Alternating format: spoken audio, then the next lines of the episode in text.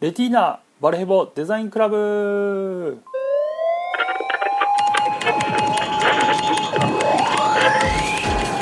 はいどうも、えー、始めました。バルヘボデザインクラブ。えー、っとすいません、えー、結構久々で、えー、2週間ぶりですかね、えー、ちょっとですねいろいろありまして非常に申し訳ないんですけども、えー、こんな遅くなってしまいました、えー、すいません。やっぱボン系はなかなかですね。なかなかのパンチが効いてました。うん。えー、案件が重なり重なりですね。でもう徹夜がまた続きまして、えー、なかなかちょっとですねあの大変なことに、まあ、なってですね、えー、すいません。まあ言い訳ばっかりいかんですね。えー、まあととりあえずですね、えっと、仕事の方は、えー、あのまあ盆休んだだけあってですねそのしわ寄せが一気に、えー、来まして、えー、まあ重なりまして大変なことになりまして、えー、まあなんかなんかですねいろいろあるんですよ。やっぱ納品納品物が山ほどあるとですねしかも締め切りが盆開けてからすぐっていう案件とかそこからまあ8月8月の案件が多かったんですよね今回。それでまあ締め締め締め締めでどんどんやってたんでもうあのななんか1週間に1回納品があるみたいな感じですよね。それでまあてんやわんやでなんとか乗り切りました。ねまああのそんな感じです。それで、えーと、隣のレティーナね、えー、まあレティーナとあのアップル社のね有名なレティーナディスプレイのレティーナですけども、えー、なんでレティーナかと言いますとなんと、えー、MacBook Pro レティーナの、13.3インチ購入しました。イエーイ。パチパチパチ。え、っとですね。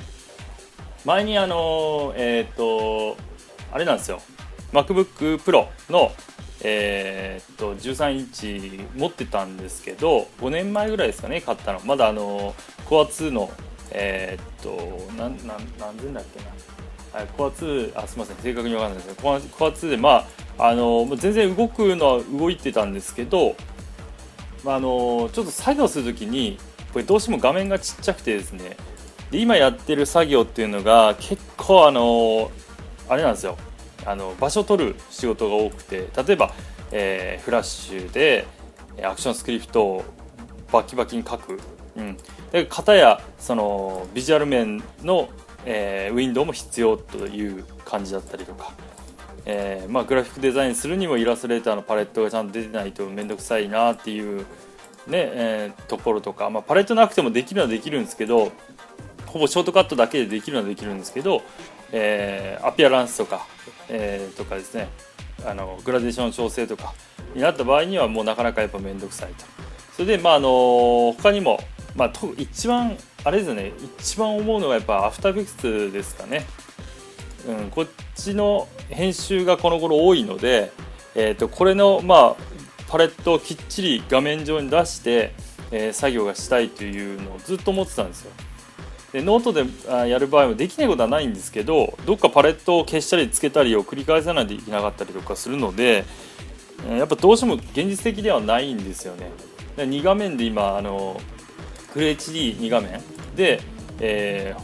ー、事務所の方は作業してるんですけどこれにまあ匹敵する作業環境がノートにあったらいいなってずっと思ったんですよ。そしたらなんと Retina が出てたのであのこれはもう解像度もすごいんですよね。フル HD より大きいんで。なのでまああのこれだとまあいけいけるかなと思ってヨドバシにちょっと偵察しに行ってですね、えー、まあいろいろ触ってみたところですね。まあ、もう一つはあのすごいなと思ったのが触ってみてその画面ももちろん綺麗なんですけどあの CD、えー、CDR じゃない DVD R のドライブがなくなったんですよ。廃止になったのであの非常に薄くなってるというとこですね。だから MacBook 今まで MacBookPro の DVD ロムがあるパターンディスクドライブがあるパターンと、えー、MacBook Air の中間ぐらいの厚さに今なってるのでこれは来たなと思ってですねもうまさにノートだなと思って。でも即買いしてしまいまして。でしかもですねあの、まあ、あのある程度スペックが欲しかったので今回はですね、えー、256GB の SSD と、えー、メモリ 8GB ね、これさえ積んどけばもうアフターエフェクス外でゴリゴリあるある程度のまあ 3D のね、えー、モデリングデータを、えー、アフターエフェクスに読み込んで構成させたりしてもね落ちはしないと。なんだって昔ですねノートパソコン持って、えー、缶詰になって外で作業することがあったんですけど、えー、なんとその時負荷が大きすぎてですね、えー、画面が真、ま、緑になるんですよね、うん、あれなんです。アフターエフェクスってメモリが足りなくなってもうどうしようもなくてもうあの動かなくなる寸前になると画面があの真緑になって何も操作を受け付けなくなるんですよ。でそれになってでデータがなんと破損するというですねもう本当地獄のようなことがあったんですよね。まあまあその時タイムマシンつけてたので、まあ、全然良かったんですけどまあそういうことがあってですねまあ今回購入に至ったと。でこれからはね、えー、コワーキングスペースとかに行ってですね、えー、まあどこですかね天神とか博多駅とか、うん、のコワーキングスペースでちょっと作業やってみたりとか打ち合わせしながらまあいろいろとね、え、まあ、実際作ったものを見せたりとかもできるようになると思うのでバッテリーも9時間持ちますからね大概のことは多分できるだろうという期待のもとですねこれを買っちゃったっていうことですね。あのまあ、今 FireWire800 がついてないことに気づいてですね、まあ、データの移行が全然できてなくて焦ってるんですけど、まあ、それはちょっと後でゆっくりやりたいと思います。ねえー、ということで、まあのー、今購入を検討されている方がいると思うんですけど、まあ、あの非常にいい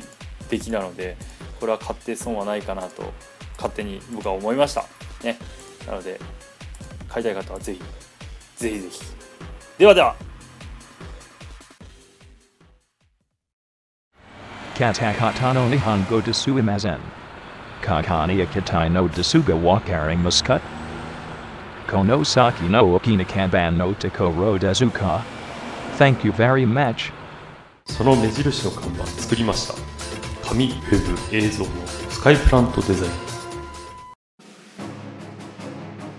洗練されたデザイン常識を凌駕する企画すべてのクリエイターよここに集え D の deino.jp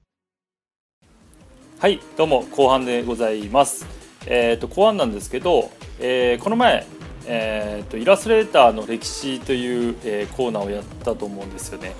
それでですね、まあ、イラストレーターを出していくんだったら、まあ、当然 Photoshop もやろうじゃねえかということで、えー今回は Adobe Photoshop の歴史を紹介したいなと思います。えー、とまずですね、まあ、フォトショップ誰もが、えー、知ってる、まあ、この業界ね、えー、デザイン業界で携わってる方は誰誰でも知ってると思うんですけど、えー、写真編集フォトレタッチの役割を担うソフト、ね、画像加工とかイラストレーション、ね、印刷業界の、えー、で使用されているとまあほぼ独壇場といっても過言ではないぐらいの、えー、ものなのかなと思いますよね。うんえーと、ペインターっていうあのソフトあると思うんですけどあれはねあのキャラクターデザインする方はよくタブレットとかと一緒に使ったりはすると思うんですけど、えー、まあ、基本やっぱ印刷物とか、まあ、その他、えー、映像の、えー、素材を作ったりする時とかの、え部分ではやっぱり、え、フォトショップがずば抜けて多いんじゃないかなと思いますね。え歴史1987年当時ミシガン、え大学の学生だったトーマス・ノールが、えマッキントッシュプラス向けにグレグレースケールの画像を扱うソフトウェアを開発した、えーとね、これに惹かれたインダストリアル、えライトマジックの画像編集部門の社員であ,、ありトーマスの弟であるジョン・ノールが開発に参加しイメージプロとして完成させた。後にこれを Apple コンピューターと Adobe の社員に見せ1988年9月に Adobe がライセンスと販売権の取得を、決定し1990年に、えー、最初のバージョンである Photoshop 1.0が発売されたと、えー、なかなかあれですね。そんなに大昔ではない気がしますよね1990年。そうでもないのかな。があの1981年生まれなのでなんかそんなに前のような気が全くしないんですけどまあとにかくこの時に生まれたと。で、えすごいすごい、えーおそらく革命的な、まあ、グレースケールで出たってことなんで白黒だったわけですよね。うん、でまあそこから、えー、と初め出てじゃあここからどういうふうに進化していくかといいますとですねえっ、とまああのー初めえっ、とですね初めはですね Photoshop1.01990 年2月、えー出たと。で初めマッキントッシュ版のみで、えー、Photoshop 3.0になるまでは Windows, Windows 版が出なかったんですね。まあまあこれライセンスの問題があるからでしょうがないですよね。でこの当時カラー補正やトーンカーブレベル補正など色調補正機能があって、えーまあえー、と映り込んだ傷とか不要物を消すスタンプツールもあったと。結構すごいですね初めから。ですねで次、えー、と Photoshop2.0 1991年ペンツールやパス機能を備えた、えー、Photoshop 2.0が登場。一足早くデビューしていたドロソフト Adobe イラストレーターともに出版印刷業界で急速に広まっていったと。あなんか分かりますよねこれね。うん。なんかすごいここから旧家族で。であの初めのえっ、となんですかね、えー、Adobe Photoshop っていう起動画面はもうここからカラーになってますね。えー、ですね次。Photoshop 3.0レイヤー機能が登場。やっとレイヤーがここでレイヤーが出るんですね。レイヤーなかったんですねここまでは。これきついですね。まあだけどレイヤーがあることによってこう革命的なものになったんじゃないですかね3.0、えー、特定のレイヤーだけ編集移動ができるようになったと、えー素晴らしいですね。やり直しが効くってことですからね。次。Photoshop 4.0えー1996年発売の、えー Photoshop 4.0、えー、色調、えー補正の設定をレイヤーに記録する、えー調整レイヤーのほか一連の操作を設定あ一連の操作や設定を記録し複数のファイルに適用する。アクションバッチ機能が搭載されたと。うわアクションがここで出たんですね。アクションないともう本当同じ作業ある時無理ですからね。非常にもうなくてはならない機能ですからねアクションは。まあまあ4.0でここで出たところですね。うん。もうこれでじゃあ相当おすげえなんか進化したなっていうのもここで思ったかもしれないですね。次1998年、えー発売の、えー、Photoshop 5.0えー操作履歴を記録するヒストリー機能や編集可能なテキスト入力をサポート。1年後 Photoshop 5.0に Web 関連機能を、えー加えた Photoshop 5.5がリリースされると。Photoshop 5.5で Web の Web 書き出しに対応したっていうことですね。Web 書き出しも、なくてはならない機能ですからね。もうホームページ作るとき Web 書き出しで出した画像じゃない使えないですからね重すぎてですね。なるほど。素晴らしいですね。へえで、えー、Photoshop 6.0ね。えーこれは、えー、と2000年発売。あこれはちょうど僕があれですね高校卒業したぐらいですかね。うん2000年。6.0だったんですねその時。でえっ、とレイヤースタイル、えー機能が追加と、えー、ツールオプションバーはこのバージョンからの登場。なるほど、えーレイヤースタイルがここから追加されたと。